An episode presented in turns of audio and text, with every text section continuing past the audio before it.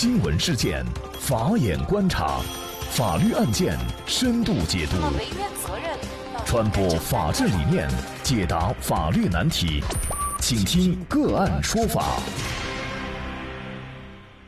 大家好，感谢收听个案说法，我是方红。更多的案件解读，欢迎您关注个案说法微信公众号。今天呢，我们跟大家来聊一下企业大量裁员停业，法律风险有哪些？二月六号晚间，已经成立十三年的知名 IT 培训机构兄弟连教育创始人李超，在他的微信公众号中发表了致兄弟连全体学员、员工、股东的一封信。表示，因为受疫情影响，即日起兄弟连北京校区停止招生，员工全部遣散。不仅如此，自己还要背负千万以上的债务。兄弟连教育曾经是业界的翘楚，专业培训应届毕业生，向知名企业输送程序员。那么，同样也在二月六号，北京 K 歌之王宣布，将在二月九号，也就是北京市准备正式上班的前一天，和全部员工二百多名员工解除劳动合同。不在北京的朋友可能对这个名字不太熟悉啊，不过呢，可能提起一件事儿，大家可能就会想起来，呃，这家 KTV 呢，就是王思聪一晚上消费二百五十万的 KTV 哈。那么，在全国六十多个城市拥有四百多家的西贝莜面村餐厅的西贝餐饮董事长贾国龙接受媒体专访时也表示，当前西贝四百家线下门店基本都已经停业，只保留一百多家外卖业务。预计春节前后一个月时间呢，将损失营业收入七到八个亿。那么，疫情致两万多名员工待业，贷款发工资能撑到三个月。那么影响最大的当属是餐饮行业了。一月二十九号，星巴克中国宣布临时关闭全国超过半数的门店，调整部分门店的营业时间。二十四小时不休的海底捞也宣布暂停营业。疫情之下，越来越多的小公司承受巨大的生存压力。如果疫情持续，越来越多的公司会破产。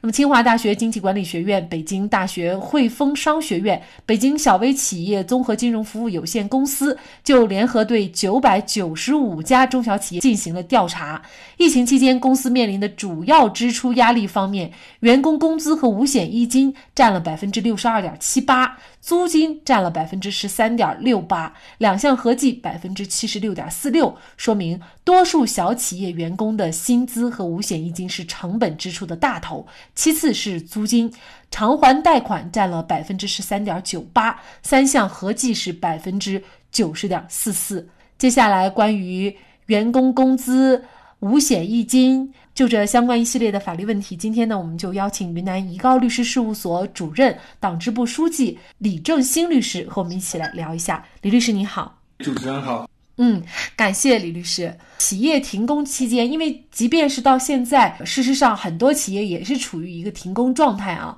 那么员工的工资还有五险一金，是不是在整个这个疫情的停工过程当中，都仍然是要支付的呢？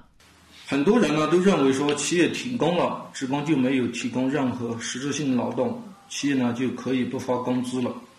但是根据现行的劳动合同法以及公司支付规定定的话，非因劳动者的原因造成单位停工停产，在一个工资支付周期内呢，用人单位呢应该按照劳动合同的规定向劳动者支付工资。超过一个工资支付周期的呢？如果劳动者提供了正常的劳动，支付了给劳动的劳动报酬呢，不得低于当地的最低工资标准。如果说是劳动者没有提供正常劳动呢，应该按照国家的有关规定办理。我认为呢，只要双方之间还存在劳动合同关系的话呢，这个劳动关系还在合法有效期限内呢，企业是有义务支付员工工资以及五险一金的。那其实这样一来，对于中小企业来说，他们的压力就很大了啊！因为这笔支出呢是占了整个企业的一个大头，很多企业呢大家都在有各种各样的担忧，就是还能撑几个月了啊？呃，可能再撑个一两个月，很多企业就已经认为自己的现金流就已经没有了，可能企业也就撑不下去了。那么像这种情况，也不能因此来拒付员工的工资以及五险一金的是吗？后面如果不提供劳动的话，只是按照基本生活水平来发放。像云南这边的话，一般是按照云南省最低生活标准的百分之七十来予以发放。针对这个呢，在二零二零年的二月一日呢，这个人力资源保障部门呢也发布了关于妥善处理新型冠状病毒感染肺炎疫情这个劳动关系的通知。这个通知呢，通知呢也明确了就是发放给企业职工的工资的基本发放情况。以及发放的标准，就是按照各省的最低生活的这个标准来予以发放。第二大成本呢，就是租金。那么我们之前有一期节目呢，就是专门讲租金的，就是租金这一块儿，呃可不可以在疫情期间减免？那么我们的节目观点呢是可以的。那么具体大家也可以关注。那另外呢，就是关于这个贷款，呃，有一些企业贷款，因为现在呢没有办法复工生产经营，所以呢这个贷款就可能还不上，那么因此就会叠加更多的这个更高额的利息。那么这个疫情期间的利息可以免吗？其实中小企业呢，在我们国家呢，数量呢已经达到了三千多万家，企业总数呢是占到了百分之九十以上，为全国贡献了百分之五十以上的税收，百分之六十以上的 GDP，以及百分之七十以上的技术创新和百分之八十以上的就业岗位。所以，中小企业在我们国家经济中的地位是很重要的，它是中国经济的毛细血管。为此呢，针对这次疫情呢，国家。各部委呢出台了很多很多的优惠政策和措施，其中呢比较有影响力的呢，或者是对中小企业息息相关的呢，就是人民银行、财政部、人保监会、外汇局发布的这个抗疫疫情的这些通知，还有中国银行保险监督委员会发布了这个相应的十号文件，给这些中小企业释放了一个很好的信号，也就是说在。对待中小企业的话，办理减免相关手续费啊，在政策上予以倾斜协调，灵活调整这些人的信用还款以及展期还款、合理延期还款的这些出台了一系列的政策。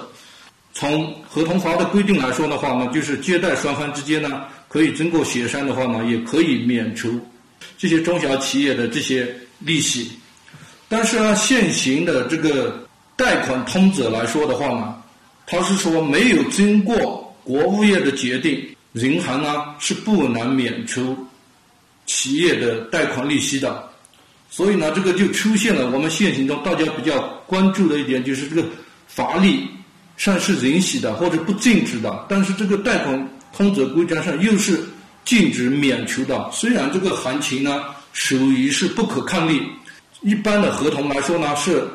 可以免除相应人的责任和义务的，但是就这个贷款，今天讲这个贷款呢，我们理解主要是国有商业银行或国有控股银行的贷款。如果是一般的小贷款公司的话，这些贷款呢是双方协商可以免除相应贷款利息的。